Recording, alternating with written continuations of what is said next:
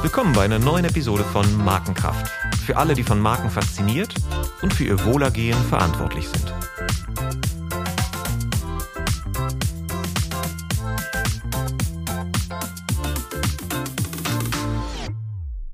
Herzlich willkommen and welcome to another episode of Markenkraft.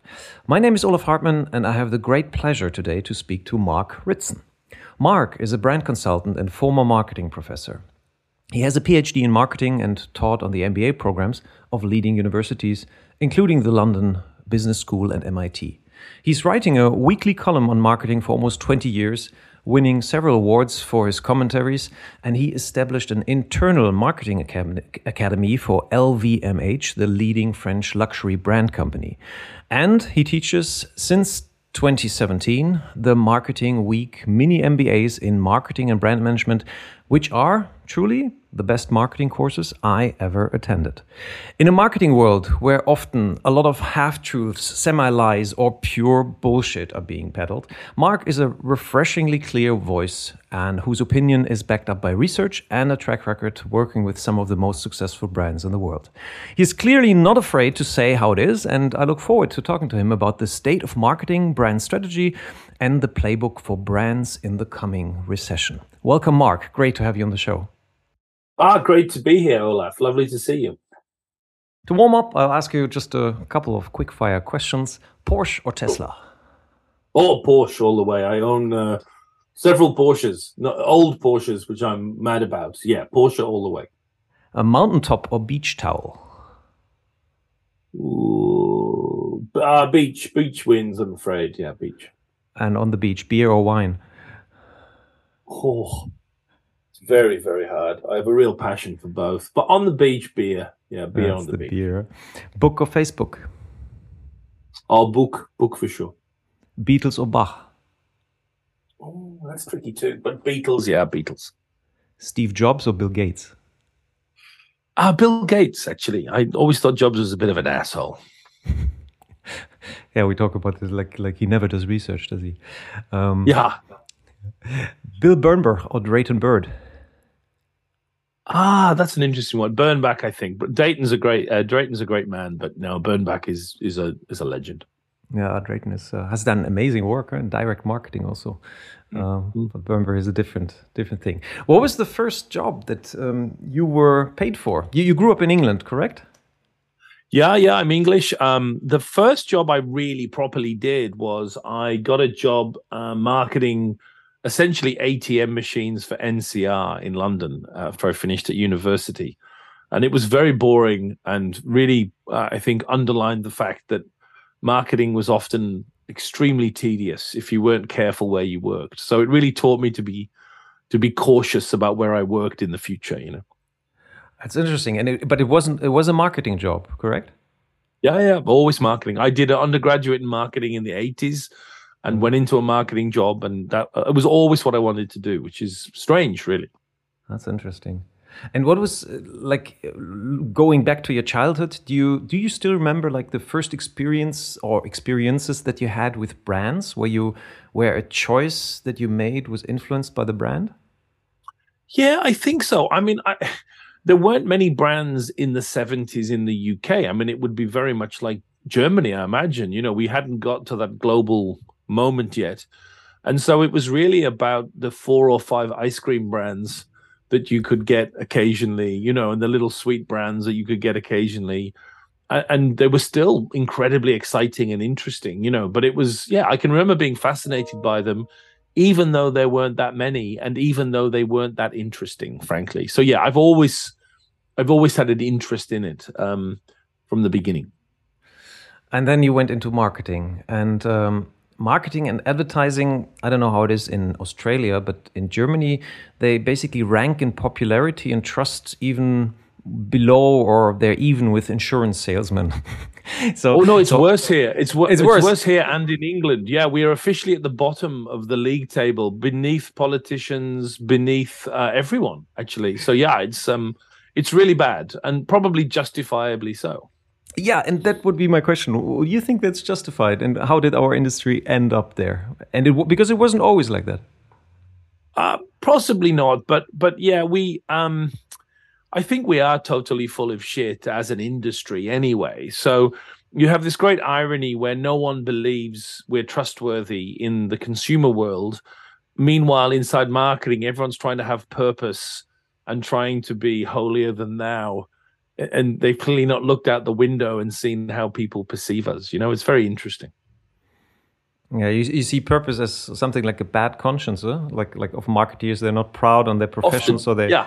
so they so they look for a purpose that they can talk about at dinner parties, like what they yeah, really serve. Yeah, I mean, it, look, there are some cases where purpose is a genuine, you know, uh, achievement, and, and they should be celebrated by brands. But a lot of the time, it's just total bullshit. Yeah, absolutely right. It's um you know, Bob Hoffman has this great phrase about opening your refrigerator and looking at all the brands that you've purchased because of their purpose. You know, it, it, it's it's hilarious. You know, so yeah, we get carried away with how important brands are in consumers' lives, and the reality is they're not important at all.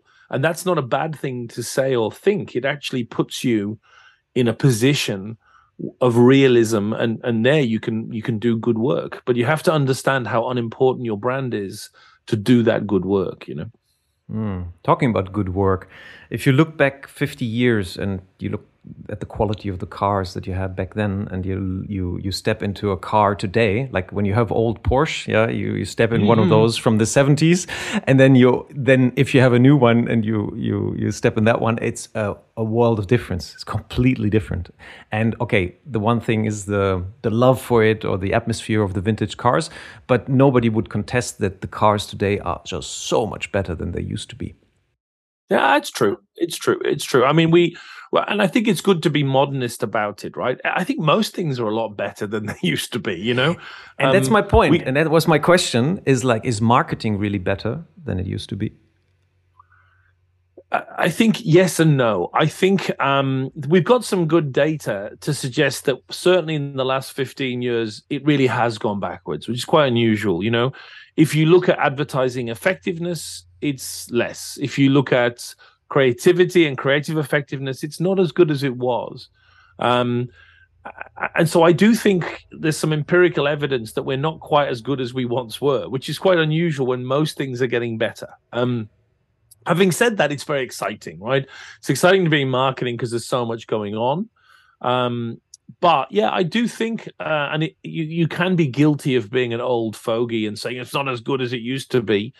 But in the case of marketing, I think we are we've been entranced by programmatic and by digital marketing to such a degree that it's made us think everything's better when in reality a lot of this stuff isn't very good at all.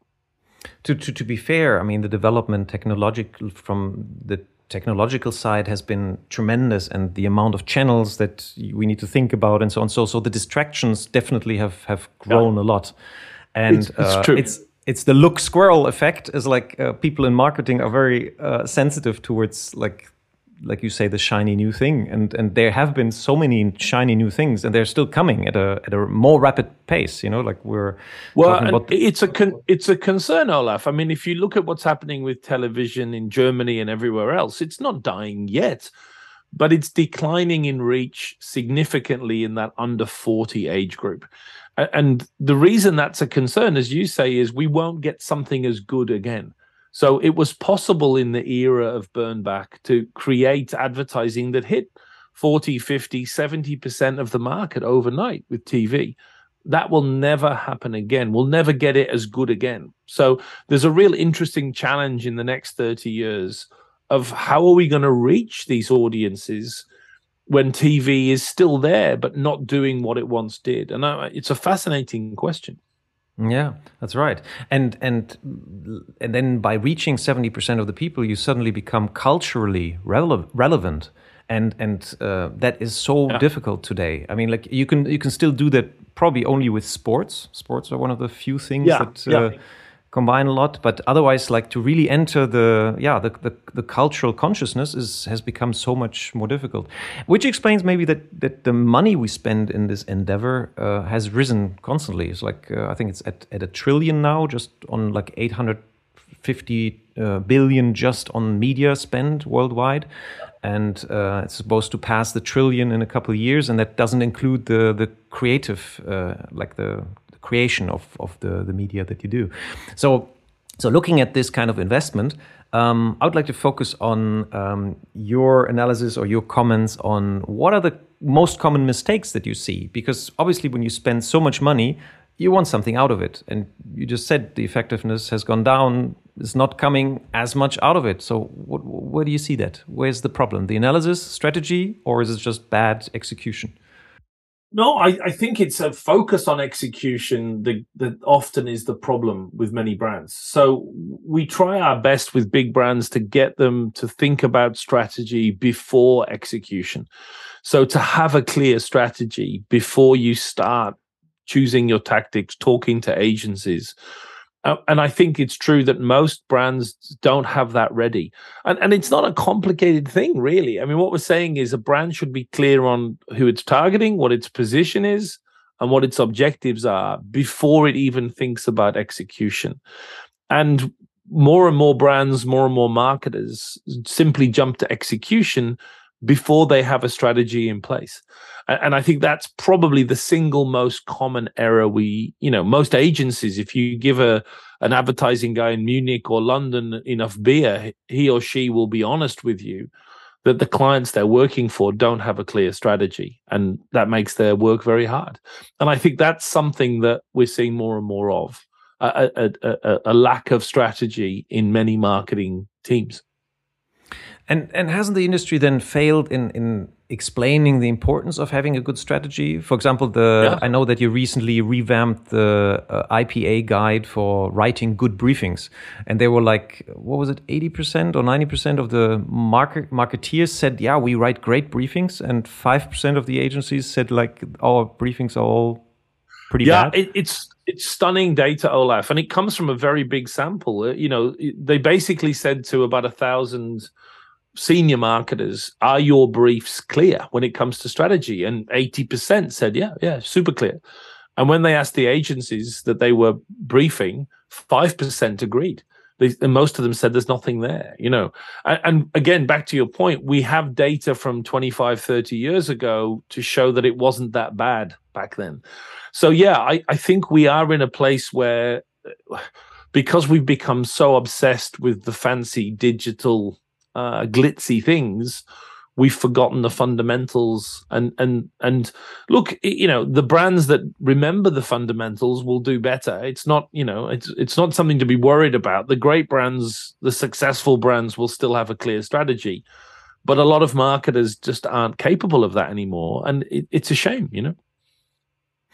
That is a shame. That is true, and um, especially if you if you like what you what you just described is like if the digital uh, generates like a short term, um, like really a short term horizon. So what can we do to help them to uh, understand first of all the word strategy? Because if you ask them, so is your strategic intention clear in the briefing, and they say yes, then they might yeah. not really understand what strategy is all about. Well, I think there's two things. I mean, the first thing is do you have a strategy ready, right? So, have you made the right choices? Have you thought about it enough? And can you answer those questions? You know, targeting is a very tricky question these days. It, it's, you know, you, you either believe in mass marketing or you believe in target segments or you believe in a bit of both. But you almost have to have really thought about it first and made your choices before you can do anything else. And then you get to positioning most brands have overthought positioning. They have overly complex, ridiculously ornate answers to, to their positioning, and then they've overdone it. They've forgotten the core lesson of positioning, which is all a position is is what I what my customer, what I want my customer to think when they think about my brand. You know, it's not wheels and triangles and a, a you know a high end brand purpose and then finally objectives you know what, you know you can't have an objective which is to double sales or become number one in the market. That's a childish thing. What are the levers? What are the four or five objectives that you want to pull that will generate success? Is it awareness? You know is it consideration? Um, is it repurchase? What are we trying to do here? And and when you see those three things done properly not even perfectly what you get is a skeleton which can drive a really successful um, long-term growth. But we don't see it enough anymore. Um, and and again, I think yeah, you're right. We're working with the IPA. The the goal of the Better Briefs team and myself was just to say, look, this is this is bad, and all the agencies know it's bad, but they're too afraid to tell the clients. So we'll tell them with the data, and hopefully everyone will get better. right. Can you share some uh, two or three insights from that briefing guide to make uh, the listeners uh, yeah. uh, write better briefings? So, what should they look out for? What should I look out for next time I write a briefing for a creative agency? So, the, I think the first and most important thing is is be don't get too obsessed with the document. I think because of the Americans, we tend to think. Uh, you know, a client brief is, you know, it's all about two pages and they're getting the right boxes and all of that the, document's part of it, but a very small part.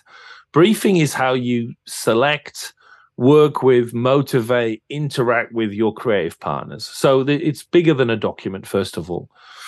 The second thing is, you know, again, be clear on your strategy and have your strategy finished. So what we find a lot of the time is companies are bringing in agencies and they're not ready yet. They, they, they keep changing their minds, and that's paralyzing for everyone. So get the thing finished. Um, be choiceful. Uh, uh, you know, if, if, you study strategy, it's it's really comes down to essentially being very complex and advanced in your thinking to produce something that's incredibly simple and obvious. And when when you don't think about it enough and you're not ready, your your strategy is complicated, which is a sure sign that it's not a good strategy. So spend a lot of time on it really complex advanced thinking to produce something very very simple. And and probably the most important thing is create a relationship with your agency where you can honestly brief them and they can honestly feedback to you you know where they're not clear. And that seems to be breaking down as well. Mm. but I, I think there are two there are two key lessons right? One is do you have a strategy in place? And second do you know how to brief? And and you know, I have no connection to the Better Briefs people. I don't, you know, they don't pay me and I don't have any investment in them. But they run training programs which, in a couple of days, train people how to do briefing properly because they've worked in the industry for 30 years. And I think it's one of the most worthwhile things any marketer can do because briefing is bad, it's crucial, and a two or three day course can fix it. So I think it's one of the few areas that I would say to every marketer get some training from agency people in how to brief better, it it will serve you well. You know and create the the the platform to brief well on. Like basically what you just described is like the secret of a better brief is do your work before. It's like uh, really yeah. work hard on your strategy and have a clear strategy. And then writing the brief is the is, is the least uh, least difficult thing it, it should be right? There yeah. are some yeah. cases where we've got a good strategy but then the, the the client team just you know can't communicate it. They overdo it. But it's rare. You're right. If mm. you've got a good strategy it's you, you're 90% of the the way there, I think. And the better briefs guys really think it's about briefing, and I really think it's about strategy. So we, you know, we agree, but we also disagree. Yeah, that's that's something that that I really enjoyed um, getting in contact with you. Like five, six years ago for the first time, like you spelled it out so clearly. Okay, here's this process. It's like analysis, strategy, tactics, and you can't skip any of them. If you skip one of them, everything falls apart. And uh, so, so do your analysis well. And then on creating the strategy, you also said something which which stuck to me is like why you learn. You have to learn to say no. No is one of the most important words in creating a great brand strategy. Can you explore for my yeah. listeners a little bit on the word no and the power of it? Yeah, strategy is selfish. So, uh, so the diagnosis part in marketing is research and segmentation, and it's about understanding the richness of the market. So, you, you know, you, you're you're trying to understand and draw a picture of the market. That's not up to you. But once you get to strategy, it's about making selfish choices that perhaps no one else would make, but suit you. And there, I think saying no is much more important than saying yes. You know, if we come back to the central questions of strategy, who are we targeting? If you target too many segments or too many customers, you spread yourself too thin and you lose. You know, what is your position? If you try and position on too many things, you're throwing shit against a wall and nothing sticks. You know, we learn this. You know, a tight position is two or three things. And in objectives, we have lots of research from America that shows you that if you have four or maybe five objectives um, they they they have a likelihood to work. But any more than that, none of them will work because you're spreading yourself too thin. So yeah, you the more you come back to it, the more clear it is that it's really as much about saying no as saying yes. Because by saying no, I can focus more resources on the things that I'm saying yes to and, and do them properly. Mm. And do you see see marketers today also to to do enough research before they formulate the strategy, or you, you like uh, what I mentioned before is like Steve Jobs. Uh, they they refer to Steve Jobs and say like you know Steve Jobs never did research, um, yeah, which is a myth. It's a total myth. I mean, he had research up up the wazoo in in Apple. Um, yeah, there, there's two kinds of of marketer. There's the ones that do enough research and move on, and there's the ones that don't do any because they're paralyzed. That they find all these great arguments about why they don't want to do research. It's not scientific, and I can't get a good sample, and all that bullshit. Research is just getting your ass in the market and listening and watching. You know, fundamentally. So yeah, there, there, there certainly are a lot of market. I mean, if you don't have data that's less than twelve months old you're not really a marketer, right? You need a bit of data. And it doesn't need to cost a fortune. But our job, our prime directive as a marketer is not advertising or tactics. We're the ones that connect the company to the people that pay for everything, the customers. No one else does that. And, and we have to bring that understanding into the company. That's what marketing is for. The rest of it follows later, but our prime directive is to help the rest of the organization understand what the customers actually think. And we don't do that enough, you know. And and and again, there's room for that to be a lot better. Mm, right. And then the targeting immediately is informed by that. On the targeting, probably many many have a question in their head because like uh, Byron Sharp is also known in Germany, not as much as in the UK and the States, but Byron Sharp is the thing that yeah. everybody talks about, and he basically says like, "I ah, forget about targeting." That like that's how what people understand. I know that he doesn't say, say that, but what people yeah. understand is like, forget about targeting. You know, it's all about mass marketing. Just target the whole market, and that's it. Yeah, look. He, and I have to give him credit. I mean, he's changed the perspective of most marketers in the world now from thinking mass marketing was always a mistake to realizing that that it often works better. There's a couple of caveats though. I mean, the first one is you have to have enough money to target the whole market. There are many German marketers thinking, yeah, sure, I'd love to target, you know, everyone in Germany. I don't have the money to do that. The other big snag, at least in my experience, is I think Sharp is correct when it comes to brand building. So I if you have the money and the resources, I would target everyone when you build the brand. But when it comes to doing the performance marketing bottom of funnel things, I certainly would then be targeting more specific segments with more specific offers. So I call that two speed targeting. I, I, I think you want to build your brand to everyone and not worry about segments. And at the top of the funnel, the best thing you can do is just make people aware of what you are and what you stand for and, and basically just stay in their consciousness. But down the bottom i think to activate it still makes sense to target often with you know different messages at different times uh, with different offers. Uh, so i think there's a case for both. Um, but yeah there's certainly more uh, arguments for mass marketing now than than there ever have been in the last 50 years in marketing. And to some degree it makes a lot of sense yeah, and it, it really rung a bell with me also because it, it there are some very good case studies out there that prove that point. It's like like Mateschitz from Red Bull, like he he was criticized in, uh, for sponsoring the Formula One by a time where eighty percent of the countries where Formula One was was watched, uh, Red Bull wasn't available, and they said, well, it's like big waste of money. It's like not it's not a waste. It's an investment for future markets. It creates brand salience in markets that later on yeah, they yeah. they they they could buy the product and and um, some of them like several years later but because of the formula 1 presence the brand was already there in in in the conscience and so basically no, it's like this, it's one of the tricky things right about brand building is if you go back to cars again i mean there are there are advertisements that that i was served 40 years ago that will have paid back you know now because they built for me a, uh, an image at a time when I was ready to build an image. And, you know, how do you calculate the ROI for things like that? And the answer is you don't, right? You can calculate return on investment for the bottom of funnel targeted stuff. I run this promotion, I generate this many sales. That's a great calculation.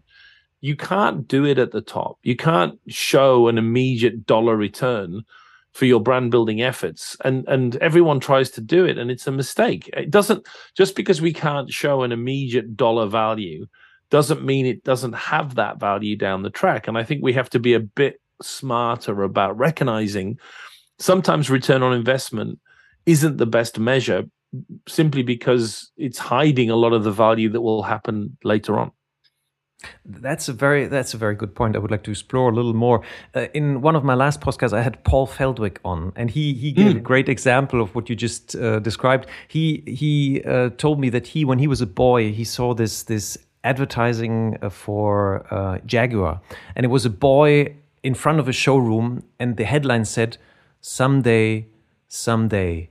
dot dot dot and that was the hmm. first the first advertising contact that he remembered and later on actually when he wanted to buy when he was in the market he he bought a jaguar because it was it, it had a had a yeah. deep emotional connection to it but this is really the long game because we're talking here 20 years in between uh, contact with this ah. advertising and uh, and his actual purchase intent but but the one thing is also is like what you just said the ROI, everything that's measurable. That's always you always have a difficult stand then to show what the brand does does for your company in the next three months. So how do you yeah. actually uh, um, help organizations that have been put all their budgets in activation and they can they also have the numbers for it? It's like how can you switch the mindset in that organization to we need brand building activities? Well, first of all, you draw their attention to the fact that they're losing enormous amounts of money with this focus on ROI. And that's a statement that you have to make early. So, you know, these dreary attempts to show that, you know, you need, if you can't justify spending this money on brand building, you shouldn't do it. It's, it's naive and, and over, overly simplistic thinking. The, the lessons of Field and Binet's work in the long and the short, it's very empirical work you know, in consumer goods, we want about 60% of our money in the brand and 40% in the short term performance because, and this is the key point, that will make you more money. Yeah. Could you explain Companies that? Because I'm sure many of the German listeners are not uh, okay. familiar with Field and Binet. Um, just so they're very important think, very important thinkers, and they become more and more influential um, over time. So Peter Field and Les Binet were and still are very uh, famous advertising planners in the UK they have been looking at the equivalent of the Effies in the UK now, the IPA awards, all the submissions for nearly 30 years. And they've been analyzing, you know, using the data to, uh, to analyze what makes for success. And one of the many things they've discovered, and they're brilliant statisticians, is that if you look for the optimum mix in, let's say, consumer goods, the best mix to make you the most money is 60% of your money on brand building and 40% spent more on performance and activation and shorter term stuff. That changes in B2B to closer to 50 50. It, it changes depending on the category. In banking, it's 70% brand and 30% performance.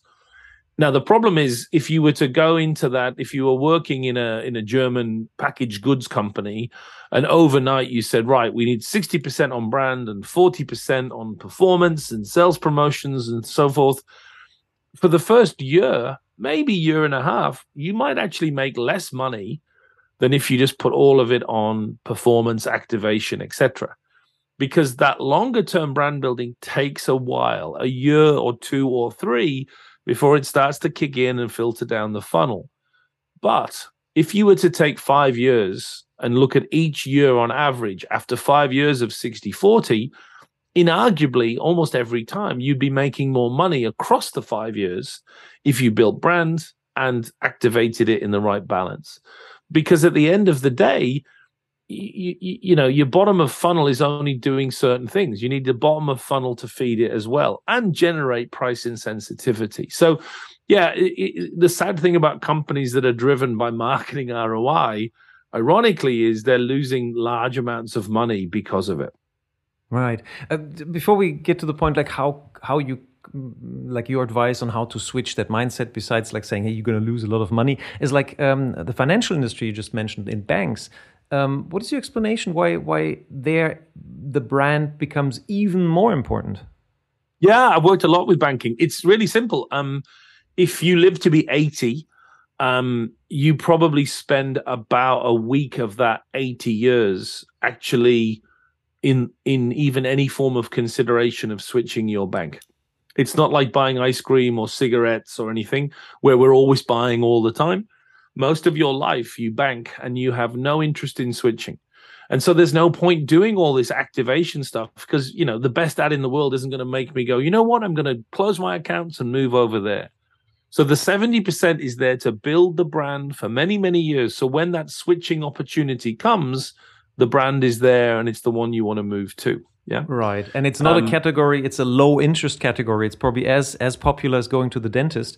Um, and, and, yeah. and people don't actively look for information like for cars, like you're a, a no, Porsche they're not, fan. They're not in the market. They're not in the yeah. market. They yeah. just, this is the, the best explanation I've seen. The LinkedIn guys in New York have this great data at the moment in B2B so in business to business, it's called the 95 5 rule. 95% of, on average, in business to business markets, 95% of your customers are not in market right now.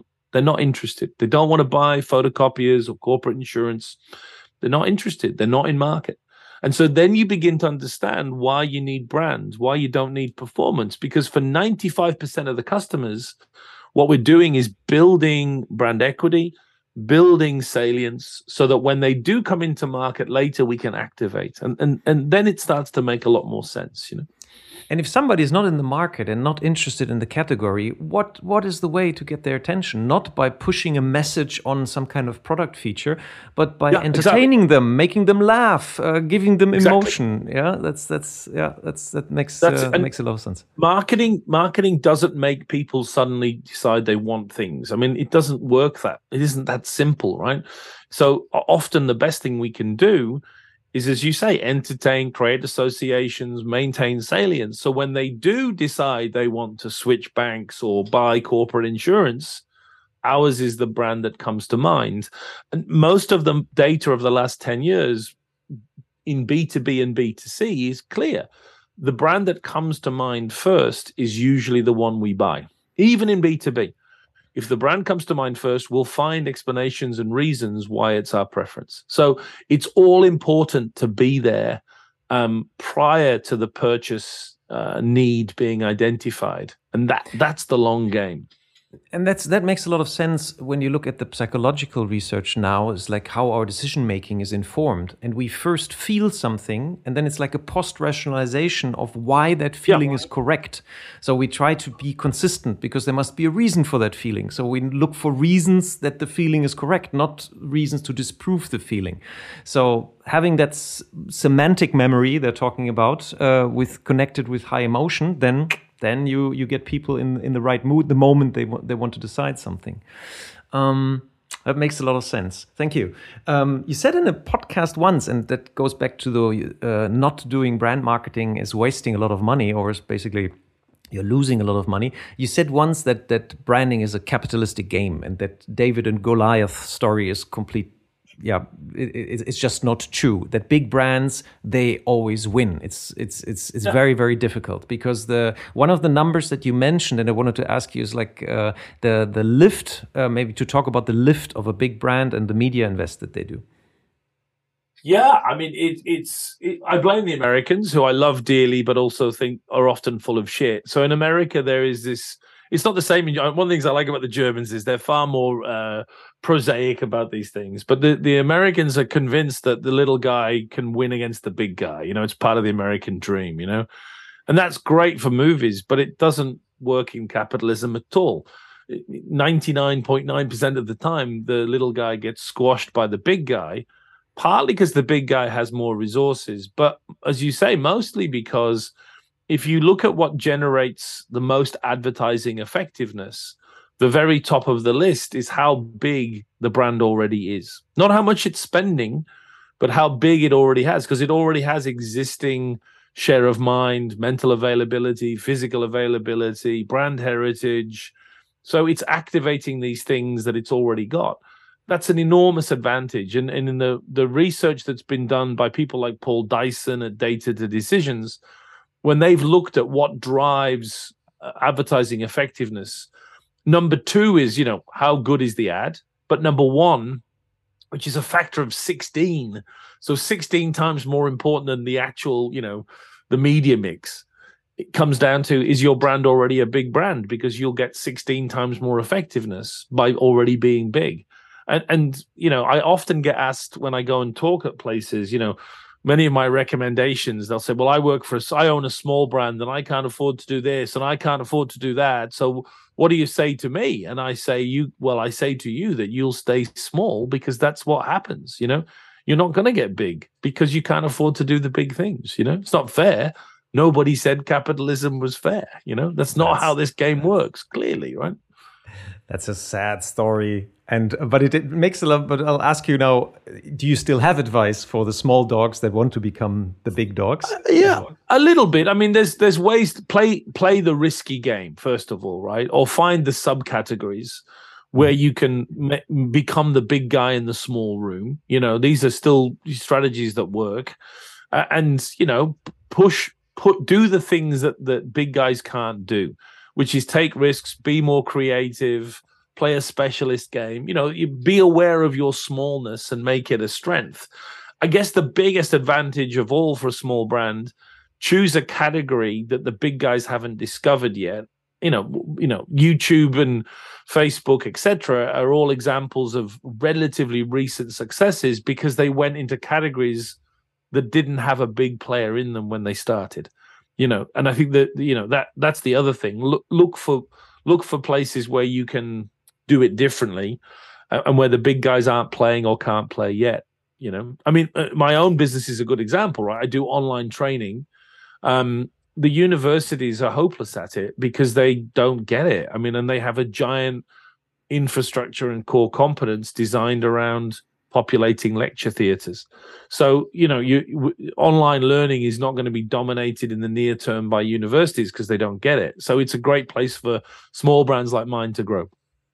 Uh, let's let's let's uh, stay on that topic because I think you've also done something which illustrates the point because you you you haven't built your own brand with it. I mean, you were like uh, you were already well known and all that, but but it's like you used the Marketing Week brand also to give it yeah. credibility and uh, surface right. because that's usually the problem. It's like you don't have enough surface.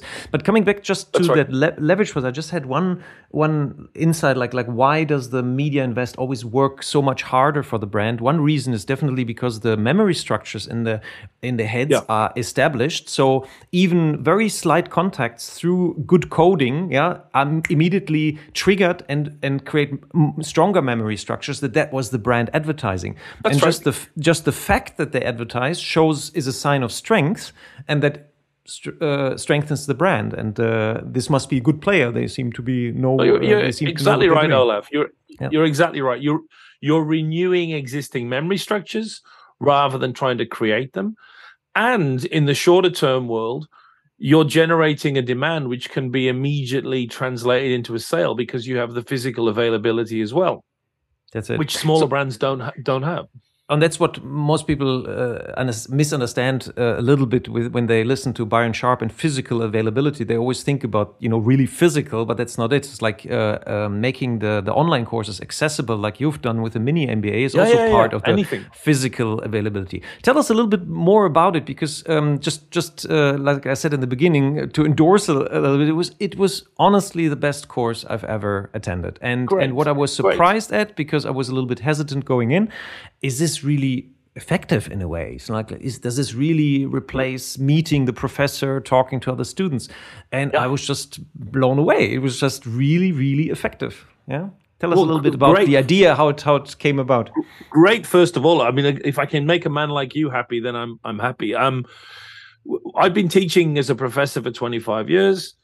I was increasingly interested in a different model that we could um, I, I don't even want to call it online, but it was you know, I teach old men and women, you know, you know, at MBA school, they're 35, 45, they have kids, they have jobs. So we were teaching at weekends, you know, and it was just a shitty way to learn. You lock someone in a lecture theater at 9 a.m. on a Saturday morning, and at 4.30 they get out and go and see their kids. And, and I thought, this is just bullshit, you know?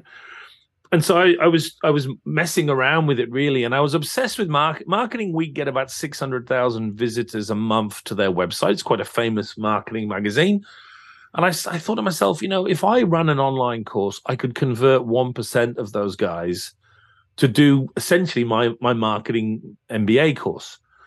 And so I was obsessed with this, and no one wanted to do it. Everyone told me it was it was silly, but I was like, well, at a thousand euros a head, you know, that's six million euros. You know what I mean? That's that's good money, you know.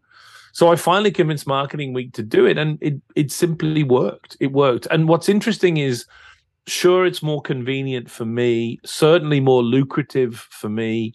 Um, but the thing that surprised me is it's so superior to learning in a classroom, and I never thought that would be the case. I always thought I was producing something which was kind of convenient but not as good. It is there's no doubt in my mind that when we get a manager going on mini MBA, they they learn more and enjoy it far more than doing the same thing in a classroom.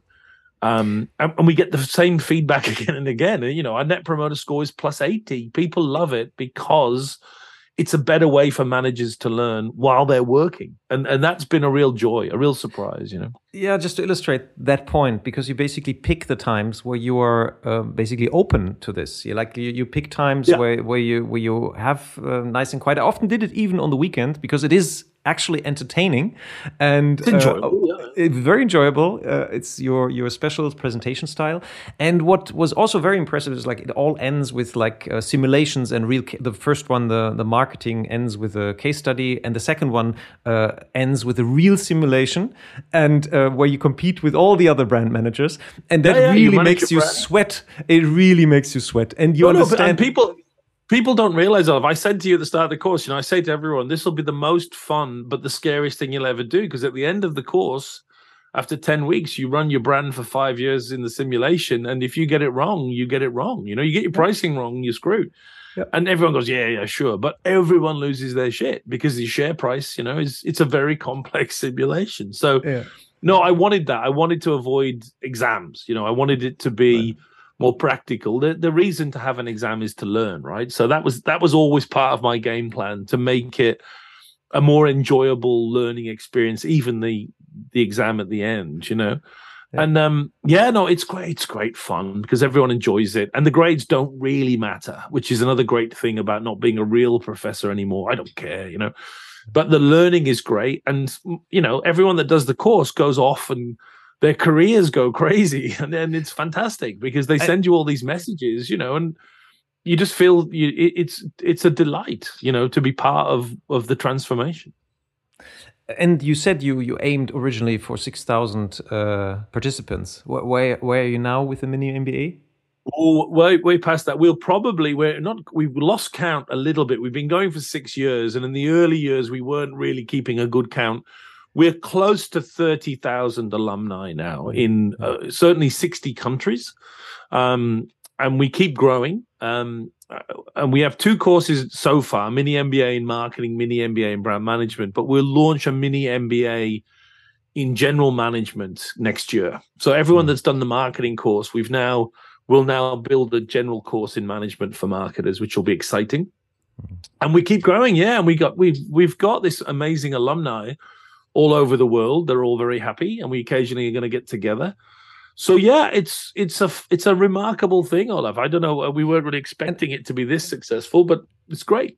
Yeah, and to apply it back to our topic, basically this as a small brand, you used also like uh, one thing is like find something that nobody else can do, and then yeah. connect it with also a stronger brand that that gives you the access to the market, and that that could be also be a strategy for smaller brands to say like, okay, do I have to be a brand myself, or can I, or smaller right. companies, or uh, can I can I uh, grow this into something where we can leverage a bigger brand? Um, so congratulations first of all that all this all this worked thanks. out. Fantastic. And um, and now the recession is coming. You know like we've been uh, you you wrote a great column in the beginning of covid. And i love that column and i i, I uh, used it in our mm. newsletter. I've quoted it very often and it was really it was it was um, it was in a way it gave you a perspective on okay guys recession you know it's it's coming and it has been there before and there's a playbook for recession. So brands that are actually able to use this um, you know they can really benefit and grow. And then two two years later we get out of covid and the next thing comes here in europe the Ukrainian war. so so we get it. Like so so. Uh, could you refresh that message? What what what uh, what uh, brands can can do to still like um, uh, use this constructively, get through it well, and come out stronger? Yeah, so we've got a funny one because we're going to go through. I don't know how things are right now in Germany, but um, we're going to get some form of a perhaps not a recession depending on how strong the economy is but certainly a, you know we're going to go backwards in terms of growth. And at the same time we're going to have inflation in terms of pricing. And and so it's a peculiar combination that we don't get very often. In terms of recession the playbook is very very clear. So we've been studying recessions for 100 years and we see the same pattern every time which is if if you can if you can maintain your advertising spend during the years of recession you don't see that much advantage over your competitors who cut back. But as soon as that recession ends and we start to grow again the impact on the growth of companies that maintain their spend during the recessionary years is spectacular proven inarguable. Um, even when we went to the GFC and um, Nitin Nohria, who's the, was the dean of Harvard at the time at the business school, wrote a lovely article about breaking out of the recession. He studied the companies that ended up better off after the GFC, and, and his main finding was they maintained their marketing spend because we're not doing it for the short term, we're doing it for the long term. And so the reason you should maintain your brand building money is not because of the recession itself or even because of competitors uh, sorry even because of consumers. It's because your competitors are going to cut back and you will get a much better share of voice and you will build your long-term brand and enjoy significant growth for many years afterwards. So in recession the message is maintain your spend especially the brand building stuff that often is the stuff we cut back in terms of influence. Yeah, uh, sorry, that is uh, uh, um, connected with the excess share of voice. Uh, voice. Could you yeah. could you explore on that concept because uh, I'm sure that's very interesting to hear from you. Yeah, the the mechanism behind it all is known as excess share of voice, which says that in most markets there's a very strong correlation between your share of voice and your share of market. If a brand has 20% share of voice, it invariably has about a 20% share of market if it increases its share of voice and maintains that excess, so let's say it has a 30% share of voice and a 20% share of market, we say it has an excess share of voice of 10%. Over time, the share of market will grow to match that share of voice. And, and this, again, is a very common pattern. What happens in a recession, though, is if you maintain your advertising spend and half the competition pulls back, you get an excess share of voice simply by maintaining your spend and we see the same effect. Uh, and, and we're talking 100 years of data now. It, it's not something that's you know a, a, a, an idea. It's an extremely well established concept and you know it's easy to say you know if you haven't got the money then obviously you can't maintain your advertising spend. But all all the signals are if you have that money the one one of the top priorities is maintaining brand spend so that when the recession ends, as it surely will, you will grow significantly faster than the competition. And and it's one of the in, inarguable principles of marketing. You know, it's it's it's right up there. Yeah, that's very that's very good. And what you just said is like make the shift towards brand makes also a lot of sense because if people are not willing to spend or not in the market, you can push as much as you want. You're not going to get the, the spend, but you can still right. create the memory structures that later create a that's positive right. predisposition in the moment that they think about like when they develop yeah. a need. Mm-hmm. Okay. Yeah, that... and if yeah, and and and the the challenge though for a lot of businesses going into 2023 is we also have inflation, so that has a different message. So in inflation, the problem we have is obviously that we're going to have to increase prices, or you know, or we're going to be losing money by charging the same amount of money. And the problem here is m- most marketers are not involved in pricing anymore. They're advertising only. And that's a real mistake because it turns out in pricing, there are kind of three elements to pricing there's price setting, there's the price, and then there's the way you communicate or frame the price to the consumer. It is, again, inarguable that the way we communicate price is more important than the price itself or the way in which we set it in the first place. And marketers can help you with that. So, communicating a price increase, for example, is is supremely important right now to get right and do it in the right way. And again, there's a playbook for how to do it. On you know, call it a price increase. Don't try and hide. For example, explain why you're doing it in simple terms. Remind the customer of the value that you're still offering them. Know, there's a there's a great way to do it, and and most companies aren't doing it because pricing is being run by the finance team, who just think well, we'll just change the price. They don't get the consumer angle. So again, I think there's a real opportunity for companies who understand things on a marketing level to handle the recession better and to handle inflation better. But we need good marketers, not the ones we often find running things in in, in some companies. Hmm.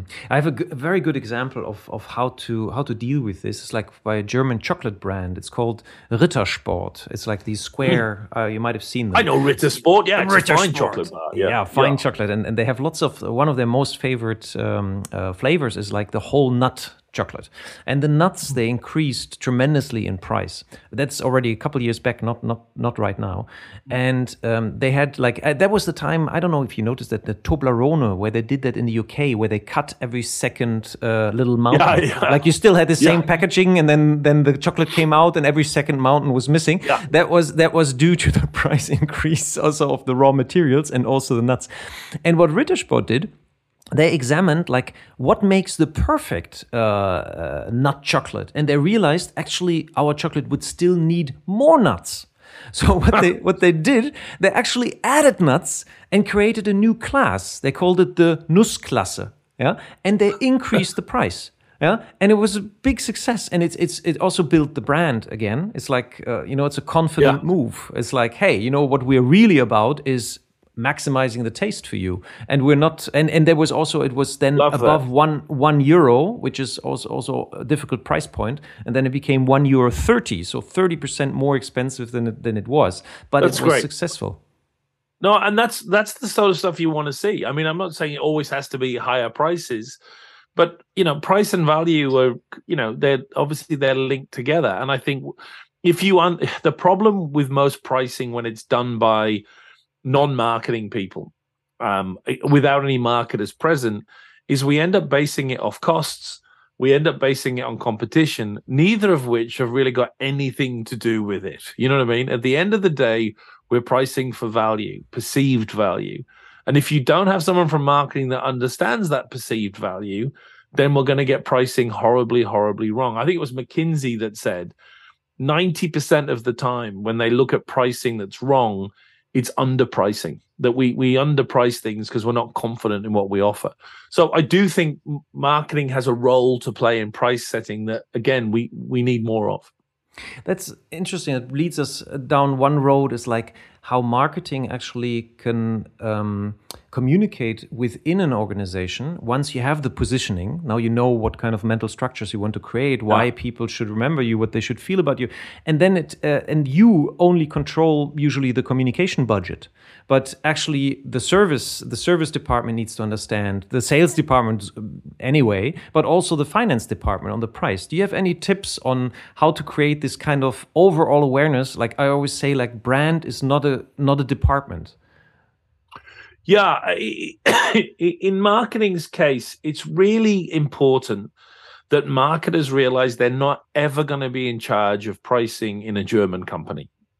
Uh, that would not be advisable or, or, or possible. But it's also equally stupid that we don't have marketers sitting around the table when those pricing decisions are made. And that's the balance, right? Just because marketers can't control something doesn't mean they shouldn't be involved in it. Now, the problem is, and Germany, unfortunately, is no better than most countries.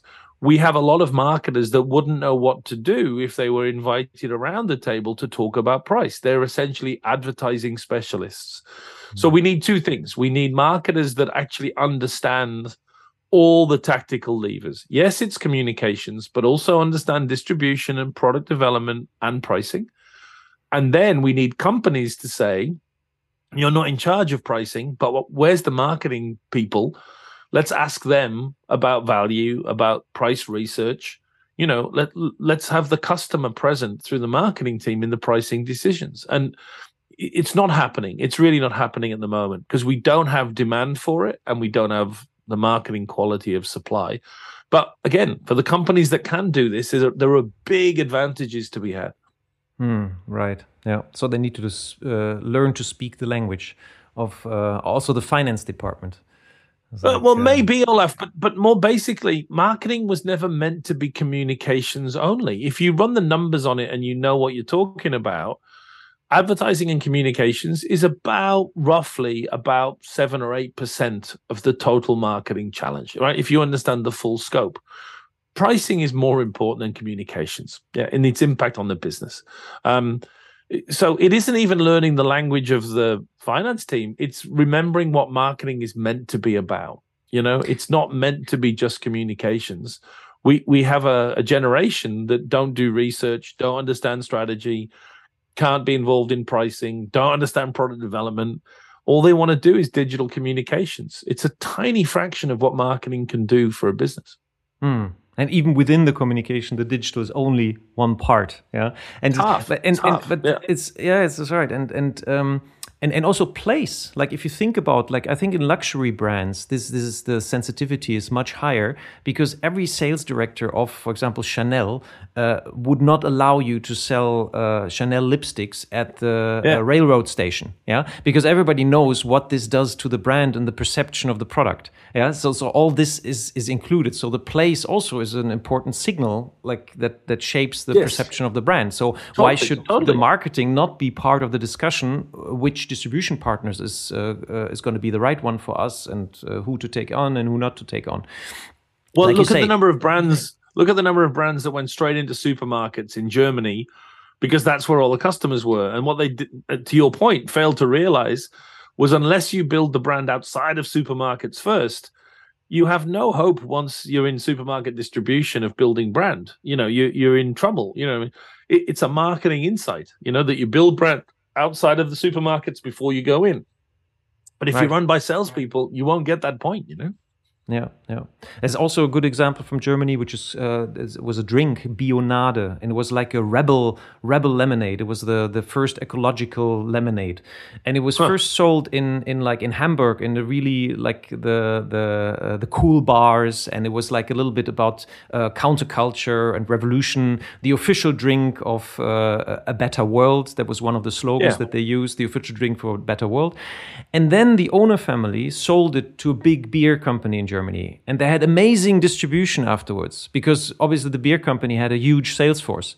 But the sales went down because the core of the brand was damaged. It was the yeah the the, yeah. the actual the well, reason the meaning can, of the brand can, changed.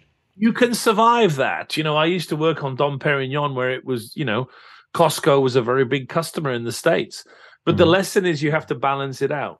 For every sale you get in Costco, you need to be very prominent in top tier distribution networks elsewhere. You know, you can balance it out. But if you just take the money and you don't reinvest it, then yeah, things go wrong. Right.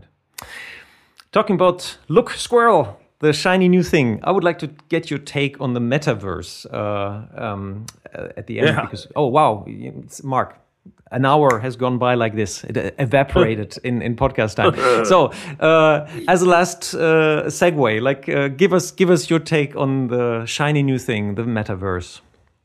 Oh, look, it's it's it's a it's a temptation for it's it's the latest temptation for marketers that don't want to do marketing. Yeah, NFTs, the metaverse, uh, you know, three D printing we've we've been down this road before. VR headsets.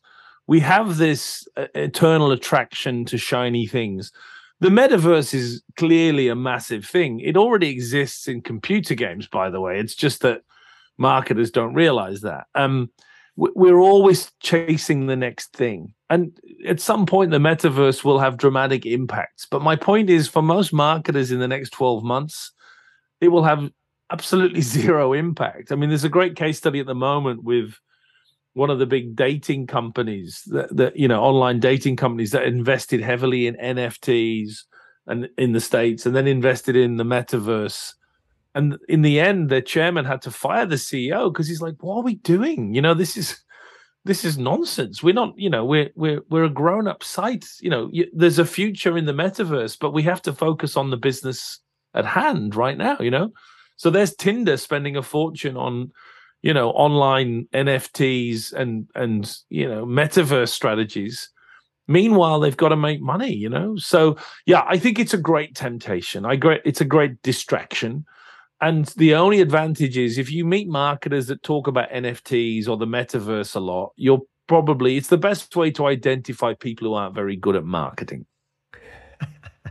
But you but you were successful selling nfts huh i i, I yeah yeah oh, that was a big sale I, yeah, I was made a lot of money there. Yeah, yeah T- tell us about that. What, what, did you do? What, what was oh, it? Look, Are they still so available? What, what, what is? How much do they cost? No, no, now? they were sold. They were sold. They, I, I got so bored with all this bullshit about NFTs that I took three different photographs of me sitting on the toilet and sold each of them as an NFT. And they actually, they actually did make quite a lot of money. I was quite impressed. I've no idea what happened to them. I don't know how they're being used. Um, so you didn't put in a smart contract that you that you earn every t- every time it's it's resold. You, you didn't. I, I still don't really understand what I was doing, Olaf. I, I got onto some sites and got some blockchain or something, and then someone gave me four hundred euros, and I'm like, yeah, yeah, I'll take that, you know. But to this day, I don't really understand what happened. To be fair. Okay. Except someone's got a picture of me sitting on a toilet somewhere, which they're more than welcome to. And if anyone, any of your listeners would like another one for 400 euros, please get in touch. There's as many of those in okay. NFT form as you might want.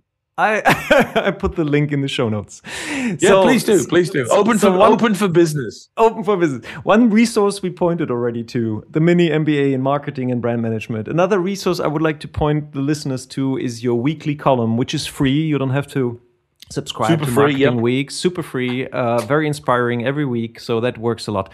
What other resource would you like to point our listeners to, which makes sense? oh, look, and...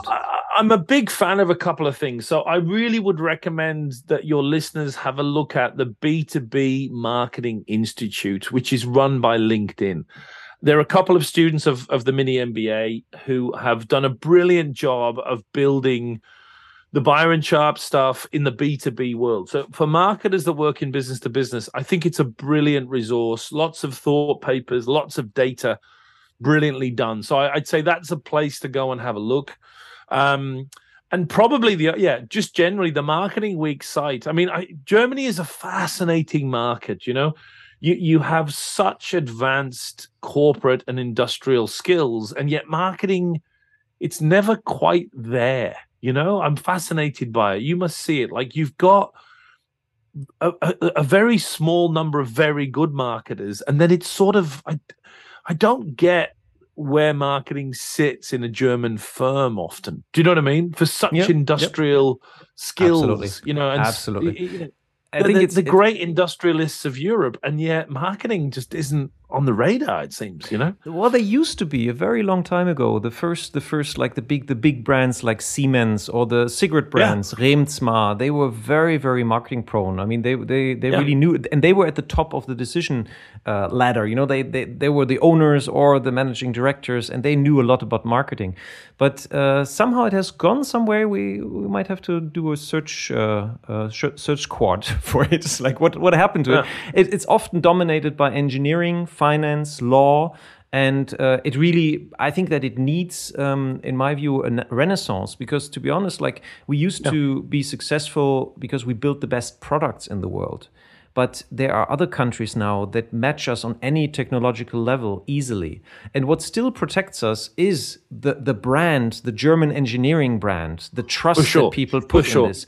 So, so, so the skill of building brands and creating meaning for products, which are otherwise exchangeable, is like for our for for our whole country a very very important skill, and and definitely deserves more recognition than we actually have right next to insurance salesmen because it's uh, it's very complex. It's it's super complex, and it really needs um, yeah it needs Well, more and it- visibility it- and support. it, it is as you say i mean it, it's such an attractive i mean you know the the country itself you know is, is such an attractive place but but you you know just the depart i mean i could spend the rest of my life happily wandering around german department stores drinking german beer eating german food Do you know what i mean? It's it's spectacularly good quality do you know what i mean? And i think that's it's Have you worked in Germany? stands- Have you have you worked in Germany? Did you do project in Germany? I worked a little bit. I worked a little bit for Roche for a few years, and that was and Man in Mannheim. Um, but I I travel. I I spent a lot of travel time. I I you know I used to go to Munich a lot for holidays just because I like Bavaria.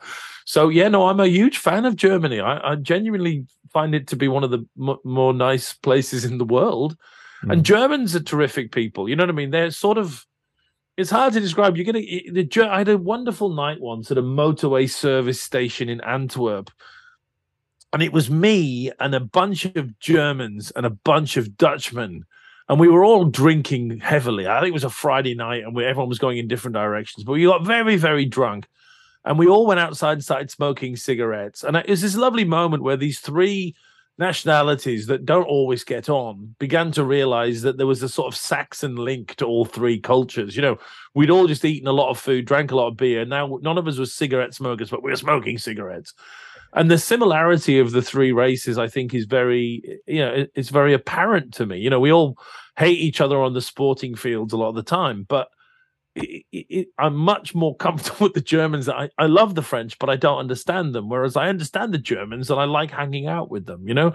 So I think that part of culture, of the German culture, is wonderful, you know? Yeah, and and like you, like you said, it's like I think that we are too proud on invention and patents on some kind of invention. But the problem is the patent runs out after twenty years.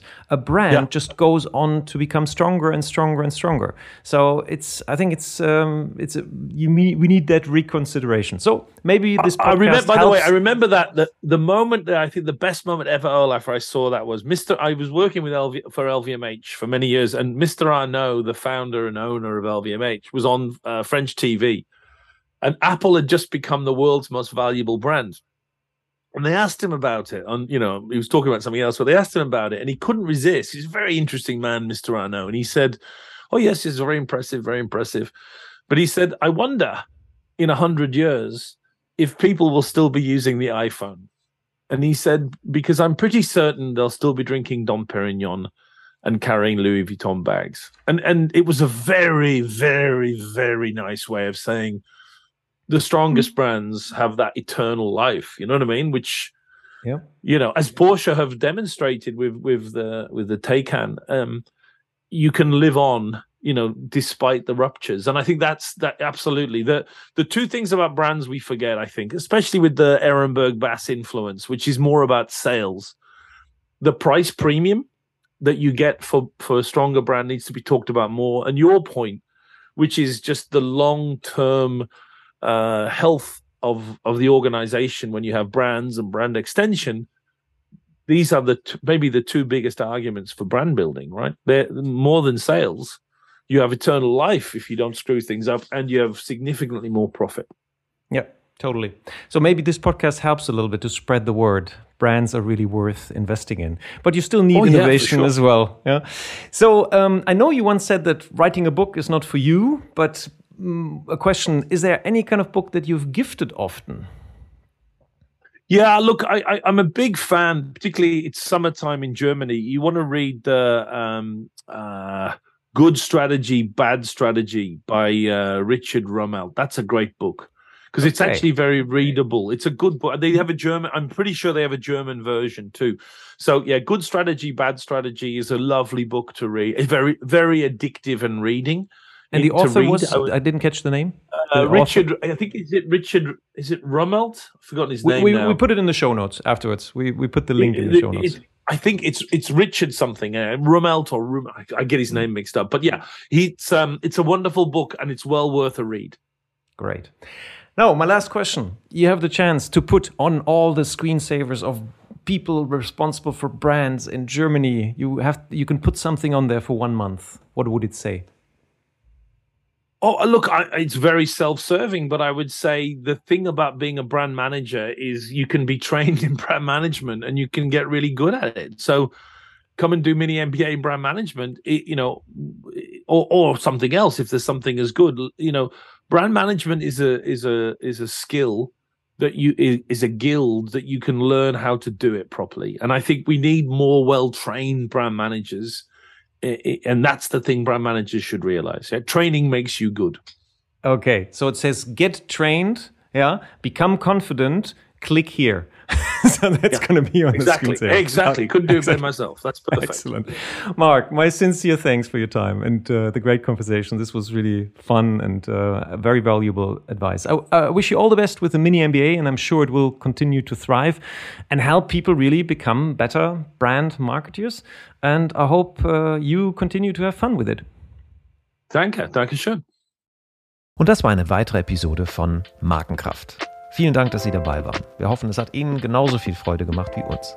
Wenn ja, empfehlen Sie uns Ihren Freunden, Ihren Bekannten, Ihren Kollegen und bewerten Sie uns auf iTunes, Stitcher, Spotify, Soundcloud, egal wo Sie diesen Podcast hören. Share the love for brands. Machen Sie es gut für sich und die Menschen in Ihrem Leben.